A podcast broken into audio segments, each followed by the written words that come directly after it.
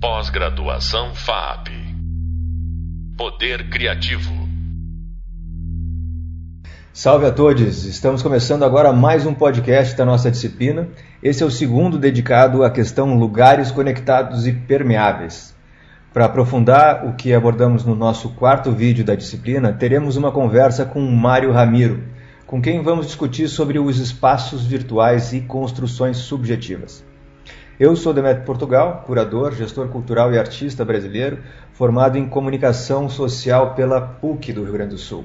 Há 20 anos trabalho com, a partir de São Paulo com cinema e projetos de arte contemporânea ligados ao audiovisual expandido e intervenção urbana. Atualmente sou integrante e cofundador do AVX Lab. Mário Ramiro é artista multimídia formado pela Universidade de São Paulo, foi integrante do grupo de intervenção urbana 3 Nós 3 e do movimento de arte e tecnologia dos anos 80. Sua produção reúne intervenções urbanas, redes telecomunicativas, esculturas, instalações ambientais, fotografia e arte sonora. É mestre em fotografia e novas mídias pela Escola Superior de Arte e Mídia de Colônia, na Alemanha, e doutor em artes visuais pela Universidade de São Paulo. Agora com vocês, um pedacinho da performance A Guerra dos Mundos, adaptada para o rádio por Orson Welles em 1938, um ano antes do início da Segunda Guerra Mundial. He waits for the others. They rise like a line of new towers on the city's west side. Now they're lifting their metal hands. This is the end now. Smoke comes out, black smoke drifting over the city. People in the streets see it now. They're running toward the East River, thousands of them, dropping in like rats. Now the smoke's spreading faster. It's reached Times Square. People are trying to run away from it, but it's no use. They, they're falling like flies. Now the smoke's crossing 6th Avenue, 5th Avenue, a, a hundred yards away. It's, it's 50 feet.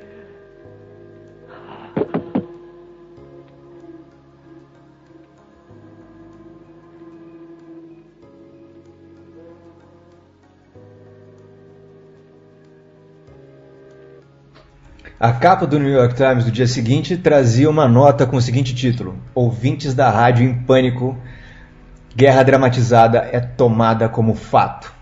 Muitos fugiram de suas casas para escapar do ataque de gás marciano e a polícia foi inundada de ligações durante a transmissão do texto de Wells. Peço licença, mas não daria para fazer um podcast sobre telepresença sem ao menos citar dignamente uma das experiências artísticas mais impactantes já feitas pelo rádio. Para abrir essa conversa sobre lugares conectados e permeáveis, abordo aspectos diferentes do que falamos até agora para isso, estamos aqui com Mário Ramiro, com quem vamos falar sobre as conexões que existem para a construção da imagem a partir e para além das tecnologias de comunicação. Ramiro, seja bem-vindo mais uma vez e me conta quando foi a última vez que você escutou o trecho da Guerra dos Mundos. E já aproveitando, o que você acha dessas experiências artísticas? O lugar inventado da ficção pode mesmo suplantar o que percebemos da realidade? Fala aí, mestre. Pois é, Demetrio. Na verdade, eu ouço esse programa todo ano, né? Constantemente eu estou ouvindo, porque ele faz parte também da, de uma disciplina que eu dou na USP sobre as interações entre arte e música. Porque a gente se esquece muitas vezes que esse programa de rádio era um programa de rádio que o jovem Orson Welles já conduzia, né, na época que ele trabalhava na CBS, na Columbia Broadcasting System.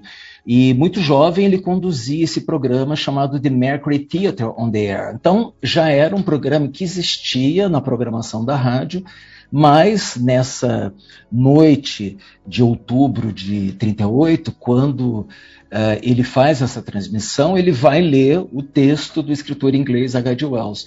Então, o que acontece nessa, digamos assim, nessa sobreposição de, da leitura dramática, né, se a gente pode chamar assim, radiofônica, de um livro que havia sido publicado em 1898 pela primeira vez, por sinal com, com as ilustrações do Arthur Alvim, né, de um brasileiro que ilustrou a edição belga desse livro. Uh, quando ele faz essa, essa dramatização, é, pela estrutura narrativa da obra, as pessoas que sintonizaram a CBS naquele momento uh, se depararam com um programa musical que frequentemente era interrompido por é, notícias vindas de diversas Uh, uh, de diversos repórteres que estariam naquela re região de New Jersey. Então, houve realmente uma sobreposição, uma, uma, uma, uma intersecção muito curiosa entre um programa radiofônico, né, que era algo é, realmente novo, né, seria como a internet dos dias de hoje, não é? Você ter um rádio transmitindo um programa para toda a cidade e uh, a sobreposição disso com o formato do noticiário, porque já era comum naquela época é, que o rádio fosse um meio de transmissão de informações sobre a realidade né, da hora certa, das notícias sobre o tempo, das notícias sobre o trânsito, dos acontecimentos na cidade. Então é curioso a gente perceber que nessa operação única, né, nesse evento que é quase irreprodutível, aconteceu exatamente essa essa tomada de assalto da realidade é, pelo uso de um novo meio naquela época, né, que tinha que, que se popularizava cada vez mais, especialmente nos Estados Unidos, uh, e que se confundiu com a própria realidade.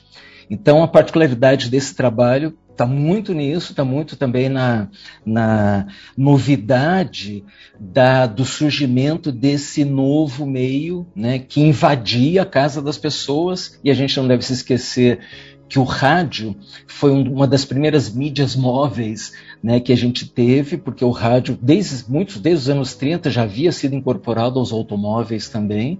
Então, é, as pessoas realmente se utilizavam desse, dessa, daquela nova tecnologia para também se inteirar do que acontecia na realidade. Essa foi a grande surpresa do programa do, transmitido pelo jovem Russell Wells, né, ele estava com 20 e poucos anos, e, e que foi e é, e é uma experiência insubstituível, né, porque tal poção só funciona uma vez na vida.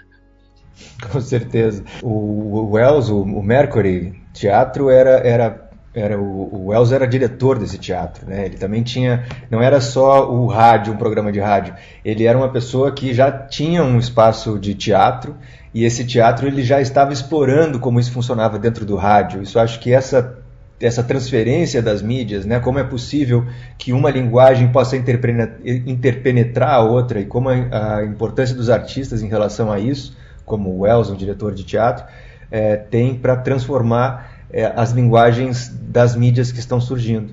Só que a gente estava no entreguerras aí, em 38, né? O nazismo estava despontando. A gente tinha uma é, coisas que estavam acontecendo que trabalhavam exatamente com esse nosso campo da construção da ideia, é, interagindo com as mídias.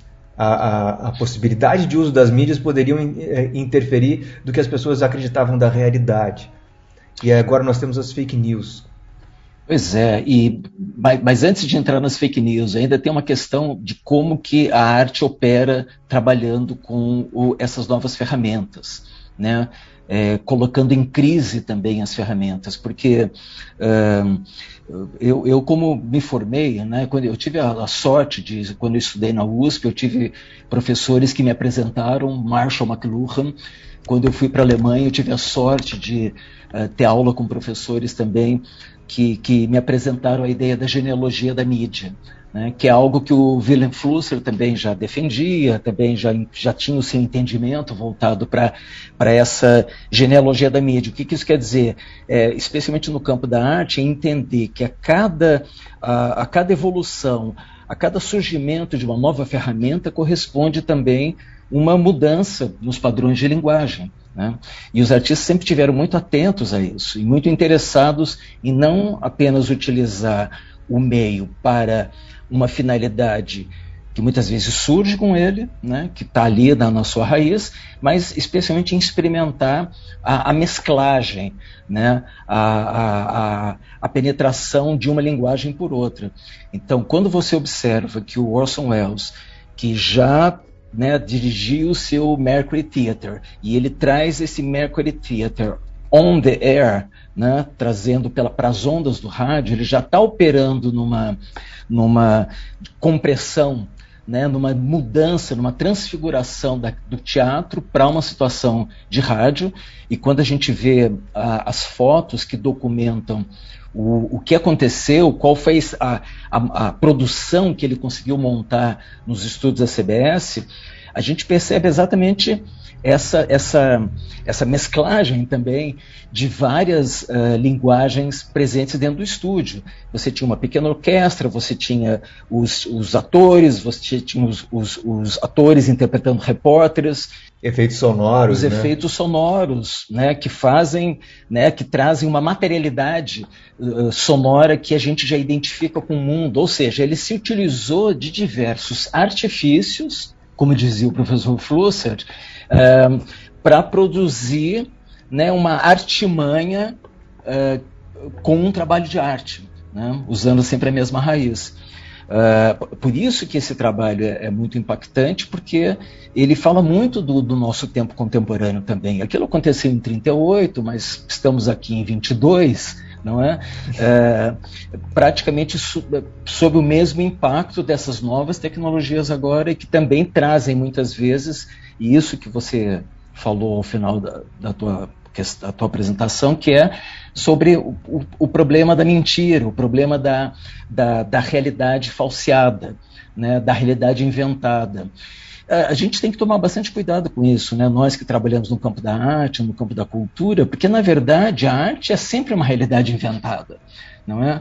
O, o artista, ao criar essa, essa superfície, ao criar essa imagem, ao criar essa dimensão sonora, ao criar, né, ao colocar corpos em movimentos no espaço, é, ele, ele se utiliza dos elementos da realidade para poder criar, então, uma, digamos, outra realidade, né, um outro plano onde coisas acontecem. Na música, as palavras podem ser ditas de uma maneira que usualmente não usamos, por exemplo, para uma conversação como essa. Não é? Nem caberia. Então, é, então, os artistas sempre estão trabalhando com construção de realidade. Então, a gente precisa tomar bastante cuidado também ao abordar as chamadas fake news uh, e, e, saber, especialmente, dar o recorte uh, político que a coisa tem nos dias de hoje, né? uh, para que a gente não confunda essa, não passe a acusar os construtores de realidades como sendo aqueles mentirosos, que senão a gente volta para Platão, né, assim, uma leitura bem rasa da caverna, né, por que, os artistas eram, eh, não eram permitidos na República, não é? Porque exatamente trabalham, eh, operam, mexem com, a, né, com sentidos e nos fazem perceber coisas que muitas vezes não estão na realidade, estão numa conexão entre as coisas da realidade. Né? Então, é, enfim, eu, eu, digo isso só porque a gente está realmente atravessando uma época em que a politização de todos os assuntos tem atravessado tanto o campo da arte que muitas vezes hoje, especialmente na, na, na, universidade, né, eu e você como professores, muitas vezes você se depara com trabalhos que, digamos, não tem muita qualidade de linguagem, mas está repleto de conteúdo. Então, para na situação agora do, do ensino, do, do, da avaliação, da discussão da arte, a gente também tem que ficar muito atento, né? Porque muitas vezes existe fake news no próprio objeto de arte. Parece que a coisa é muito incrível porque tem muito conteúdo, muita discussão e muita e muito debate, muita reavaliação de tudo, mas não tem linguagem. E no caso que a gente está falando é a, a, a, linguagem, a importância do domínio da linguagem como a excelência do, da produção artística. Não adianta só falar isso aí ele deve construir uma linguagem e uma construção de realidade. É, é um, é um lugar é, bastante sensível, porque eu entendo que o, que o, o trabalho artístico é, eu não quero discorrer sobre isso agora, senão a gente vai perder muito do nosso tempo precioso. Mas só para dar uma, uma açãozinha, criar um, uma, uma. Eu acho que é possível criar uma diferença clara entre a fake news e um trabalho de arte. E isso se dá muito, porque em, em muitas vezes que o, o, o, artista, quando ele, quando ele se coloca a falar, ele se diz autor também. E ele se diz autor e ele, e ele coloca aquilo também com um intuito. Ele diz: Estou querendo mudar a realidade, estou questionando a realidade. Quando é fake news, ele é, meio que ele faz isso de uma forma velada. Ele não diz quem é o autor e também não diz que está querendo mudar a realidade. E, e, eu acho que a, a medida ela está na, na, originalidade da ideia, na autoria, né? nessa coragem do, da produção artística, que é de dizer é, eu estou dizendo isso, eu entendo tal coisa e eu tenho uma profundidade então para ser questionada ou, ou para questionar essa ou trazer uma nova realidade. Eu acho que talvez isso possa ser uma divisão de, de, de águas. Eu não sei se você concorda, mesmo porque nós estamos numa situação em que os artistas, como você colocou em Platão, também estão numa situação fragilizada. Então, é, tem duas coisas aí, né? Como, como você começou o programa falando uh, de Orson Welles, né? A gente não deve se esquecer de um filme incrível que ele fez, chamado Verdades e Mentiras, que é sobre um falsificador de arte. O cara dá uma entrevista, faz na frente da câmera um braque e joga na lareira saca? Uh, aí é, é, é, um outro lado daquilo que eu tinha falado anteriormente, porque daí você tem alguém que consegue imitar a obra de tal forma que ela até mesmo acaba muitas vezes perturbando o mercado de arte, né, uh, inundando o mercado com falsificações.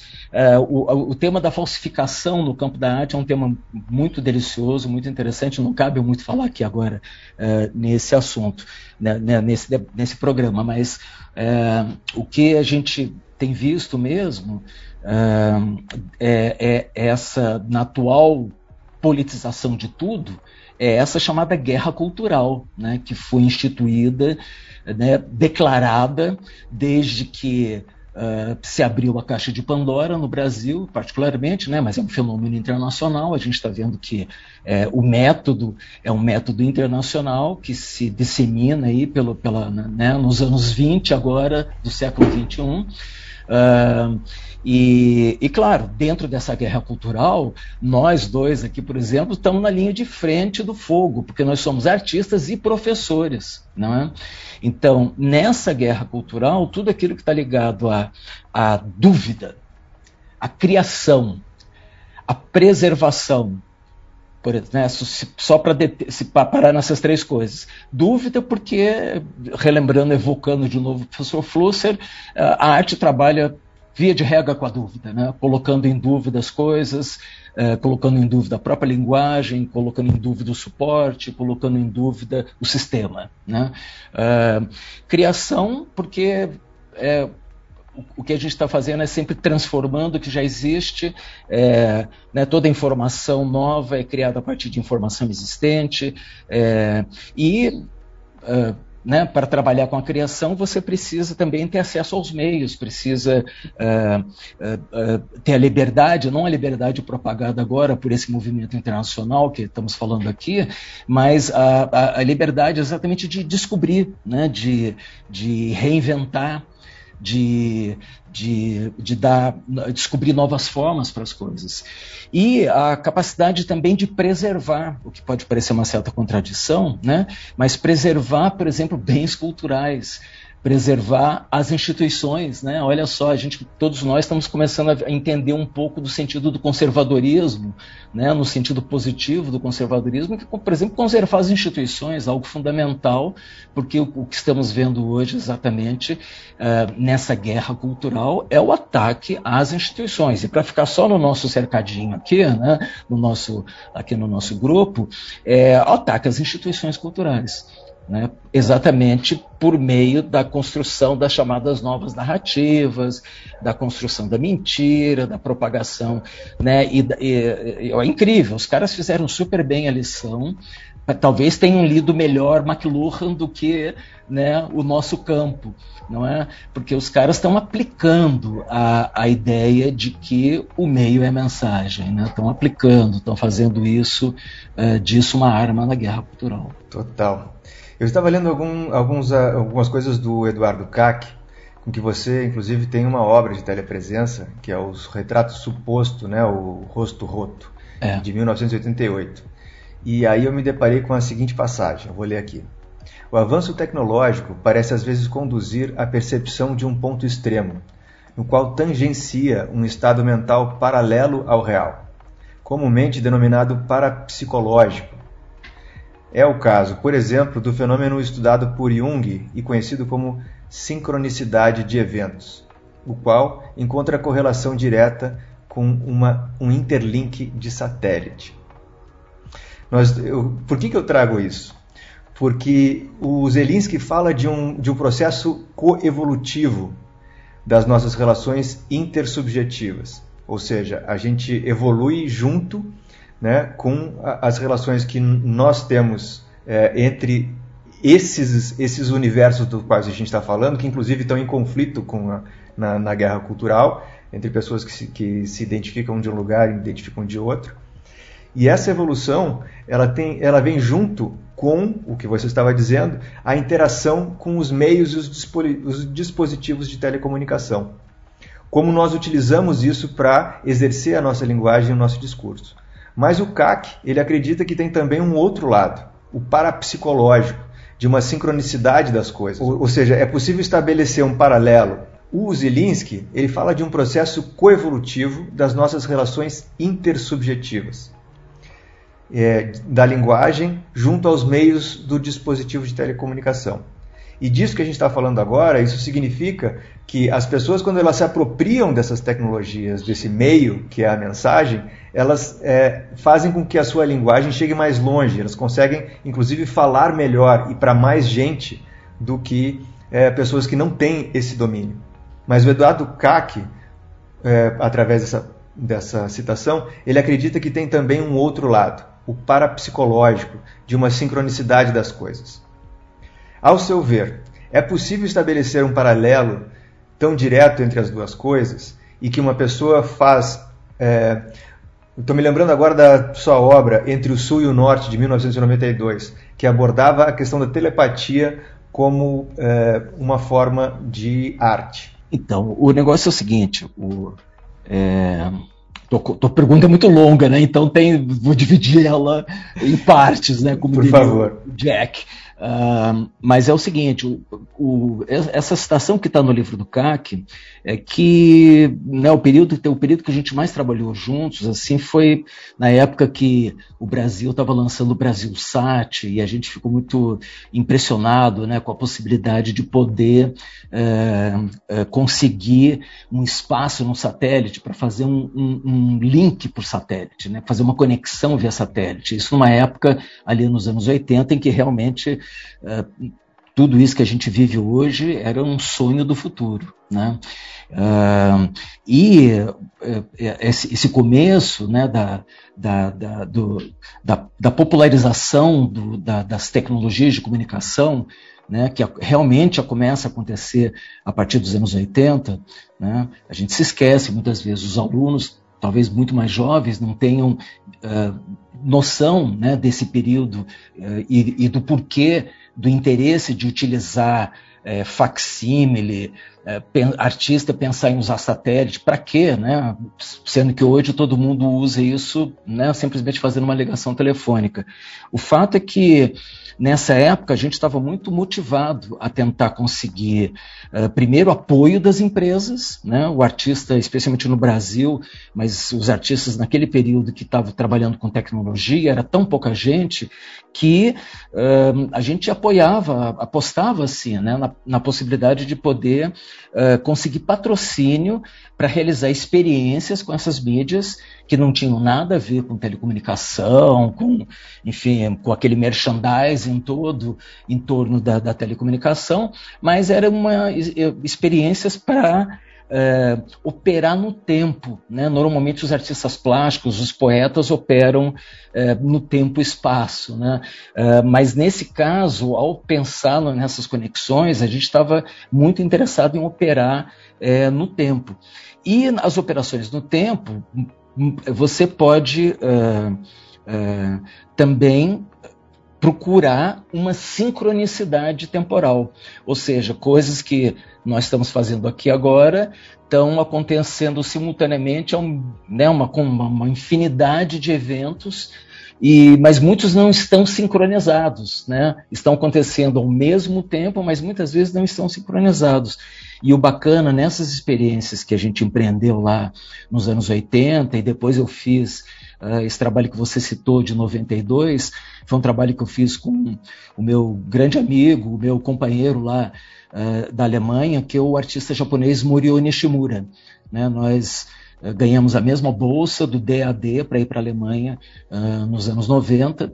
Eu conheci o Muriel lá, a gente dividiu um apartamento durante dois anos e foi nesse período que a gente fez esse trabalho.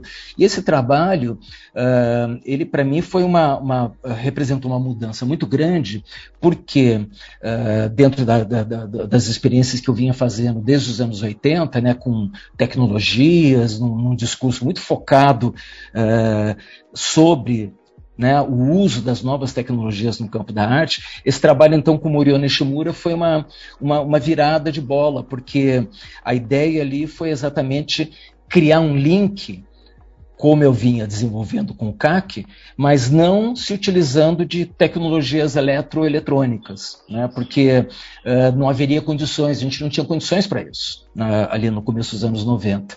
É o, é o período, né, de, é o advento da internet, né? a internet está aparecendo, está se popularizando aí nesse período, e uh, eu não tinha nenhum aparelho celular, Uh, e esse trabalho foi um trabalho muito curioso, porque o, o, o uh, conseguiu uma viagem para a Finlândia e eu fiz uma viagem para a Grécia, e basicamente o que a gente estabeleceu é que num dia marcado, numa hora marcada, dentro de um período de, de, de, de, de trabalho, a gente ia tentar transmitir uma imagem mental de um para outro. E a gente faz uma série de operações ali e tal que a gente consegue produzir uh, uma imagem, cada um, eu lá na Grécia, o Morion na Finlândia, e quando a gente se encontra de novo na Alemanha, onde a gente morava, é, a gente tem uma coincidência muito grande da experiência que foi realizada. Então, o importante sempre é os artistas uh, terem em mente, né, quem está interessado em trabalhar com telecomunicação, por exemplo, ou discutir essas questões ligadas à tecnologia nos dias de hoje, é que o que interessa mesmo é o que, que você faz com tudo isso. Perfeito, Ramiro. E os espaços virtuais, subjetivos e intersubjetivos, então, eles é, tão, ocupam um espaço muito maior do que as das tecnologias, que estão, é, nos acompanham desde o início da humanidade. Muito obrigado pela tua presença. E esse foi mais um podcast da disciplina Telepresenças, fechando o segundo bloco de podcast sobre o tema Lugares Conectados e Permeáveis e que abordou os espaços virtuais e de construções subjetivas. Eu conto com a participação do professor e doutor Mário Ramiro. Lembrando que no Hub Leitura você encontra links e mais outras experiências complementares aos temas abordados aqui. Bons estudos! Pós-graduação FAP Poder Criativo